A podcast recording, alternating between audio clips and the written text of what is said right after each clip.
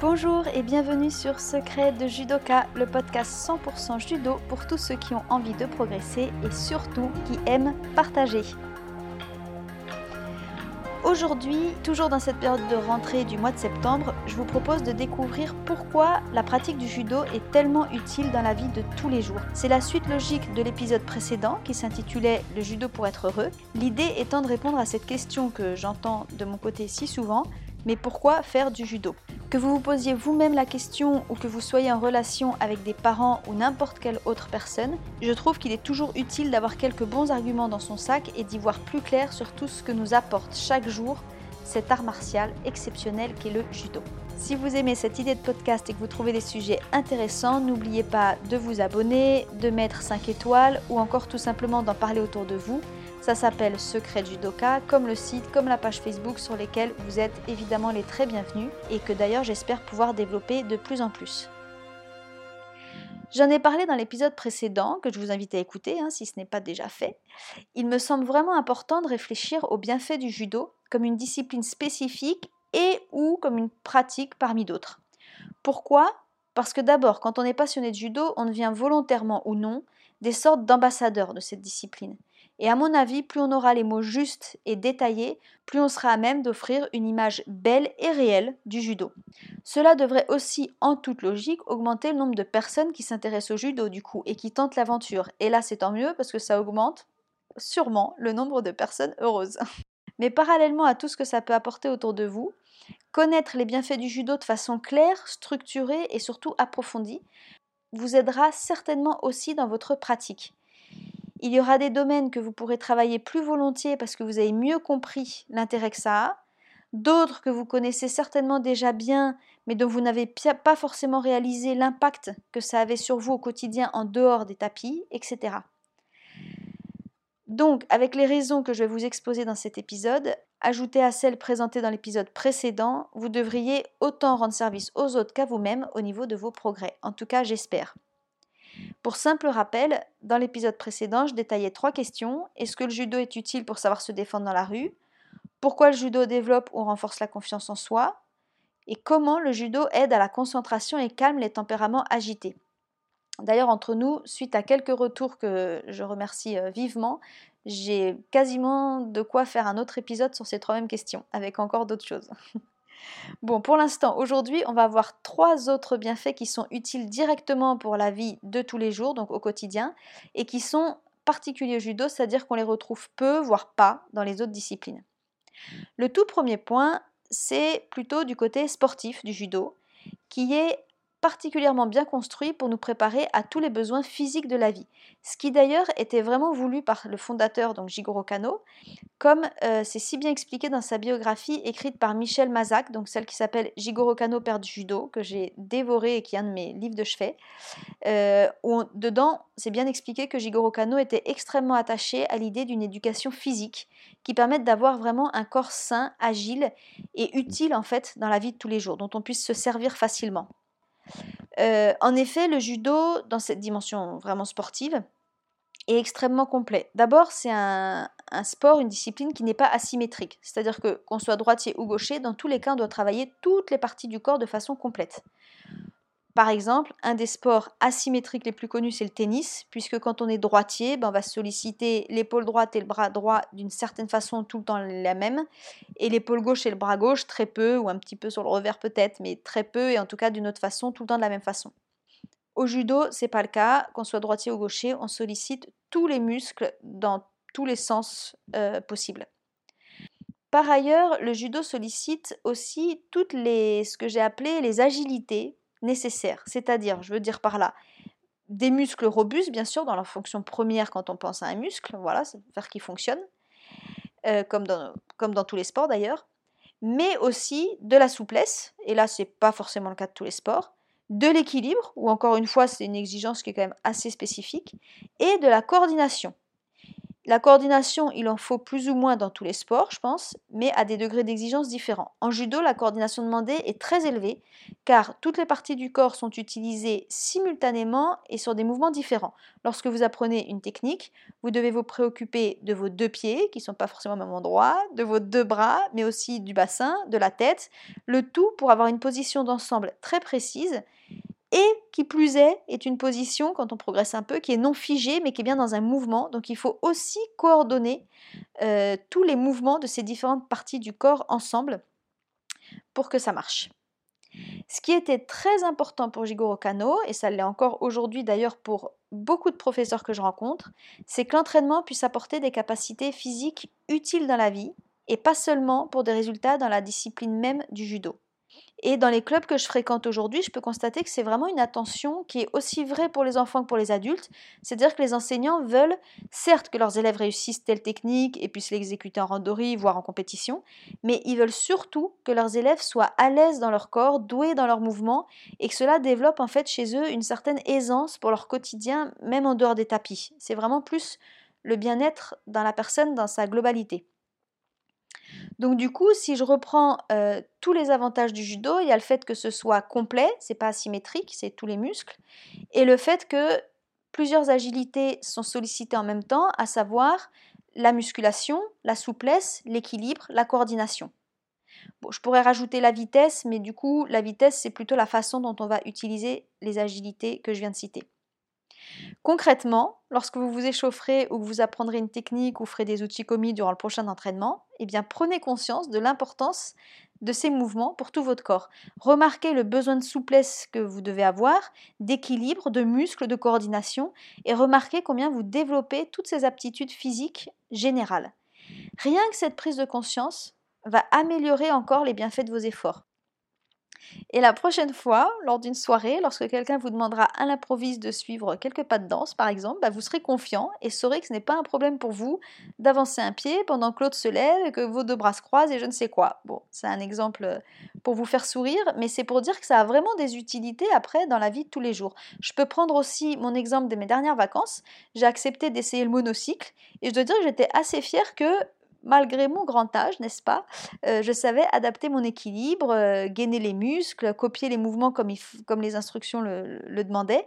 Alors bien sûr, j'étais une grande débutante, j'étais loin d'être au top, mais j'ai pu m'amuser en fait, tout simplement. J'ai pu, pu assurer le minimum pour m'amuser. Et ça, c'est vraiment grâce à ce que le judo m'a apporté. Donc je trouve que cet aspect de sport très complet nous offre une grande liberté dans tous les besoins de mouvement physique qu'on a au quotidien, même parfois sans s'en rendre compte. Le deuxième point, qui n'est pas très éloigné de, ce premier point lié à l'aisance physique, c'est celui de l'apprentissage des chutes. Les chutes, c'est évidemment très spécifique au judo, et savoir chuter a bien plus d'implications en réalité que ça n'en a l'air. D'abord, de façon concrète et directe, apprendre à tomber sans se faire mal est extrêmement utile.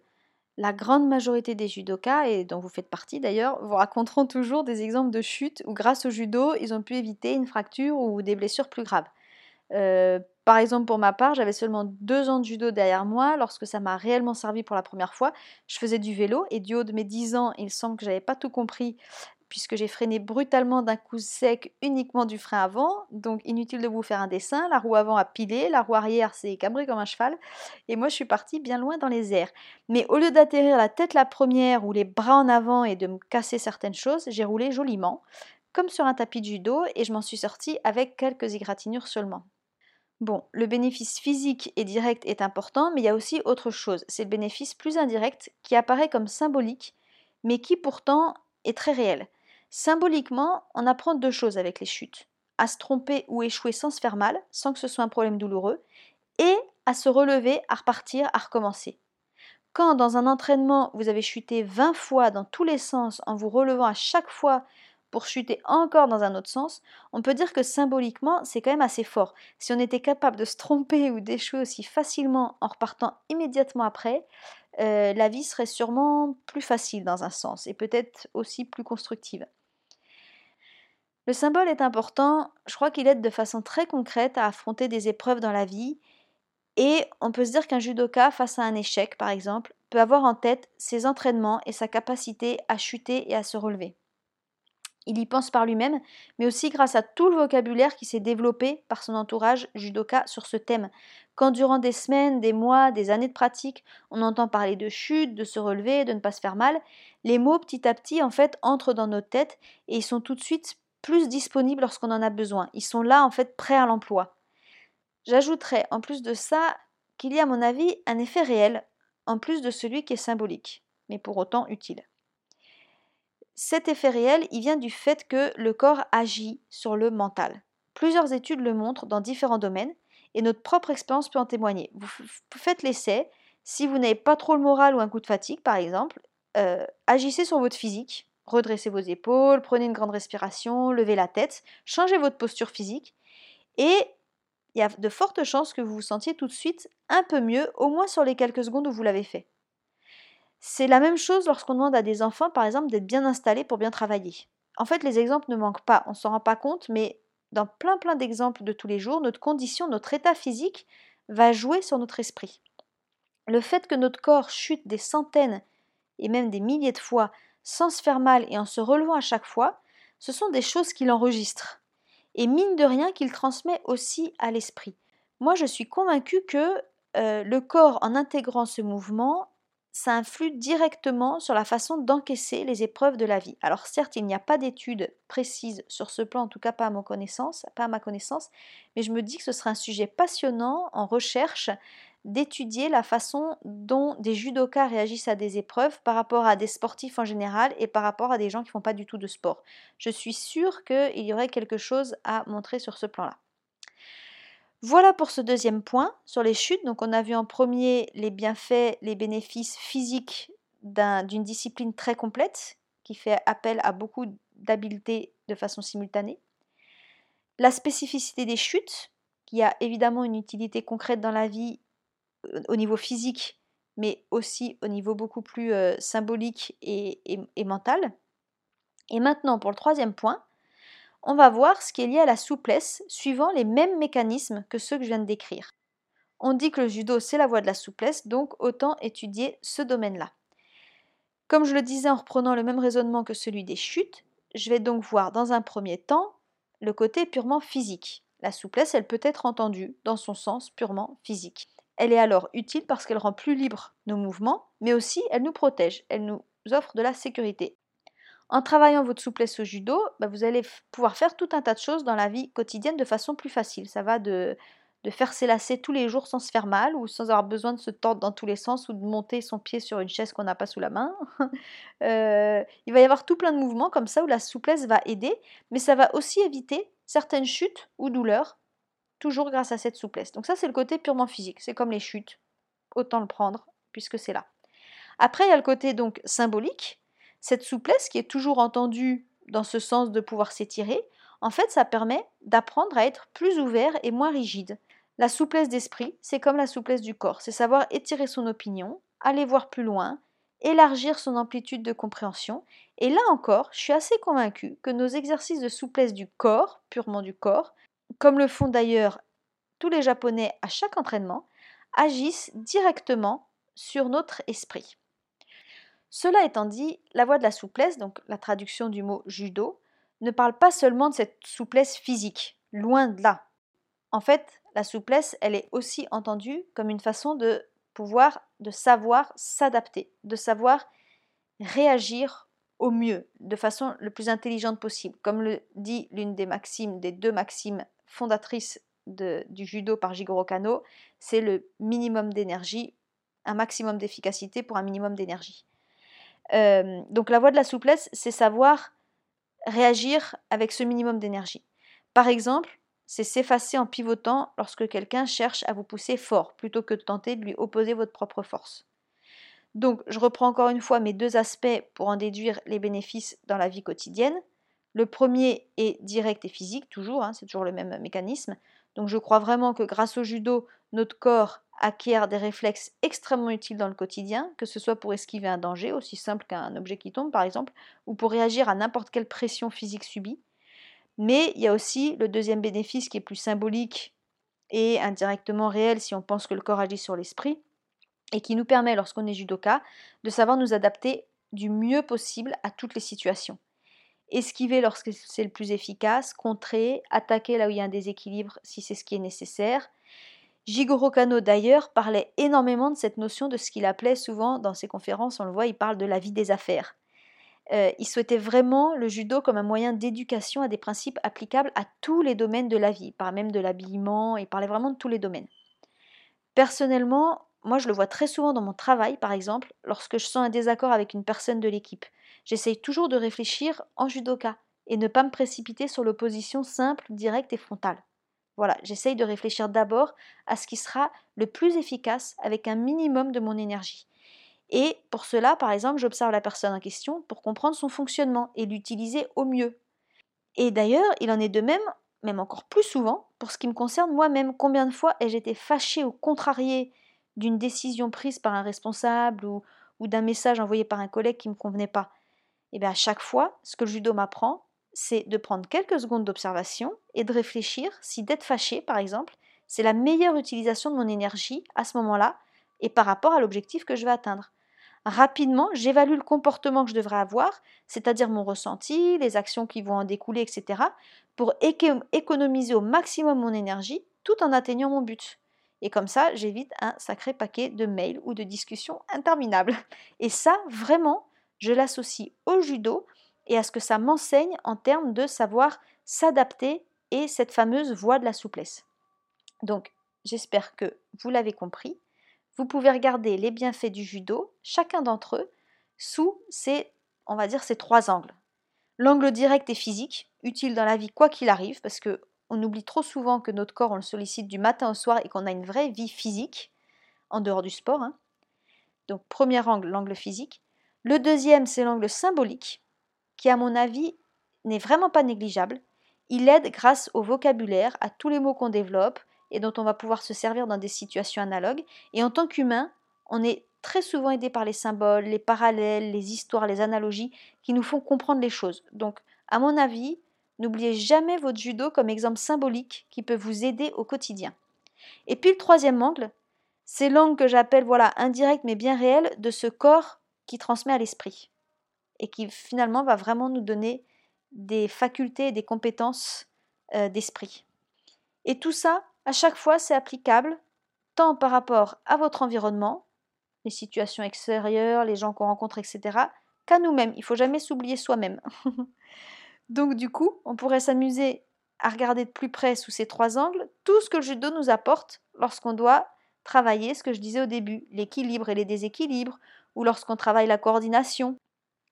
Les effets directs physiques sont visibles assez rapidement, mais d'un point de vue symbolique par exemple, est-ce que l'équilibre qu'on développe au judo peut servir dans notre quotidien par rapport à son environnement ou même par rapport à nous-mêmes, la façon dont on trouve nos équilibres? Et cette capacité à coordonner, des parties très différentes les unes des autres, dans un tout cohérent, utile, efficace, joli. On prend souvent la vie professionnelle comme terrain de jeu d'application, mais aussi, pourquoi pas, la famille, les amis, les lieux avec des personnes inconnues, dans la rue, dans les commerces, etc. Pour moi, il y a quasiment une infinité de terrains d'application qui sont toujours des terrains qui sont toujours aussi passionnants les uns que les autres à observer, regarder pour encore une fois avancer et progresser et devenir aussi meilleur dans la vie de tous les jours, ce qui était vraiment un vœu très cher de Jigoro Kano. Alors tout ça d'ailleurs, si ça me donne l'idée, si ça vous intéresse, d'interviewer des judokas qui pourraient raconter des épisodes très concrets de leur vie où le judo leur a été utile. Je suis sûre qu'on pourrait avoir une grande variété d'histoires passionnantes et inspirantes. D'ailleurs, on peut commencer dès maintenant. Je suis en train de penser à haute voix. Envoyez-moi vos histoires vos exemples par mail. Donc mon mail c'est facile, c'est lin@secretjudoka.com. Secret judoka au pluriel. Donc lin@secretjudoka.com. Et dès que je vais recevoir trois ou quatre histoires, bah, ça pourra faire un épisode. Alors soit je les raconterai, je pourrai lire, soit je vous interviewerai à distance, vous me direz ce que vous préférez. Mais je suis sûre qu'on peut faire des épisodes très sympas d'application du judo dans la vie au quotidien avec des, exemples très variés grâce à vous tous. Pour nous quitter, je vous propose un extrait de la conférence de Jigoro Kano que je trouve assez sympa parce que même s'il utilise le vocabulaire d'il y a un peu plus de 100 ans, euh, je trouve qu'il est en fait assez utile de nos jours. Donc je vous lis cet extrait. En outre, dans le randori, Chaque partenaire ne peut pas dire ce que son adversaire va faire, de sorte que chacun doit toujours être prêt à parer n'importe quelle attaque brusque tentée par l'autre. Habitué à cette attitude mentale, l'homme acquiert un haut degré de maîtrise de soi. L'exercice du pouvoir d'attention et d'observation dans la salle d'entraînement développe naturellement ce pouvoir qui est si utile dans la vie quotidienne. Vous voyez, j'ai rien inventé. Hein. Il poursuit un peu plus loin. En outre, nous apprenons à notre disciple, quand il a recours à un procédé pour venir à bout de son adversaire, à n'employer juste que la quantité de sa force qui est absolument nécessaire pour l'objet en question. Et nous le mettons en garde contre l'emploi de trop ou de trop peu de force. Il y a un grand nombre de cas dans lesquels les gens échouent dans leur entreprise simplement parce qu'ils vont trop loin, ne sachant où s'arrêter et vice-versa. Tiens donc, l'exemple de l'entreprise que je citais tout à l'heure, entre parenthèses, de mon travail. Il continue. Pour prendre encore un autre exemple, dans le randori, nous enseignons à notre disciple, quand il se trouve en face d'un adversaire qui est follement excité, à gagner la victoire non pas en résistant directement à l'adversaire, par la force et par la violence, mais en l'amusant jusqu'à ce que sa valeur même se soit dépensée. L'utilité de cette attitude dans les transactions quotidiennes est évidente. Comme on le sait, il n'y a pas de raisonnement qui puisse nous être utile quand nous sommes face à une personne tellement agitée qu'elle a perdu le contrôle d'elle-même. Tout ce que nous avons à faire en pareil cas est d'attendre jusqu'à ce que sa passion se soit épuisée d'elle-même. Tout cela, nous l'apprenons dans la pratique du randori. L'application de ces régies à la conduite des affaires quotidiennes est un sujet d'étude très intéressant et a du prix comme entraînement intellectuel pour de jeunes esprits. Voilà, merci monsieur Jigoro Kano Shihan. J'espère que cet épisode vous a plu et qu'il suscitera votre réflexion, qu'il changera aussi peut-être votre regard sur vos entraînements de judo et qu'il contribuera au final à vous rendre plus heureux. C'est toujours le but ultime. Comme je le dis souvent, N'hésitez pas à m'écrire pour me donner votre avis, faire des retours et dans ce cas précis pour me raconter des exemples concrets d'utilisation du judo, cette voie de la souplesse, dans votre vie quotidienne. Je suis sûre que vos exemples seront vraiment très utiles pour d'autres judokas qui écoutent ce podcast. Comme toujours, si vous voulez m'aider à diffuser ces épisodes, pensez à mettre 5 étoiles par exemple sur votre lecteur iTunes ou Apple Podcast euh, ou à en parler autour de vous. Par exemple, une simple capture d'écran envoyée à quelques amis peut permettre de leur faire découvrir. Rendez-vous très bientôt pour le prochain épisode qui sera cette fois-ci une interview, une très belle interview d'ailleurs, qui compte beaucoup pour moi. J'expliquerai pourquoi dans, dans ce prochain épisode justement. Et qui sera aussi dans la continuité directe des sujets d'aujourd'hui. Alors ne le manquez pas. Abonnez-vous d'ailleurs pour ne pas le manquer, je l'ai déjà dit je crois. Et donc rendez-vous bah, ici très bientôt, mais aussi sur le blog ou sur la page Facebook. C'est toujours le même nom, Secret de Judoka. À bientôt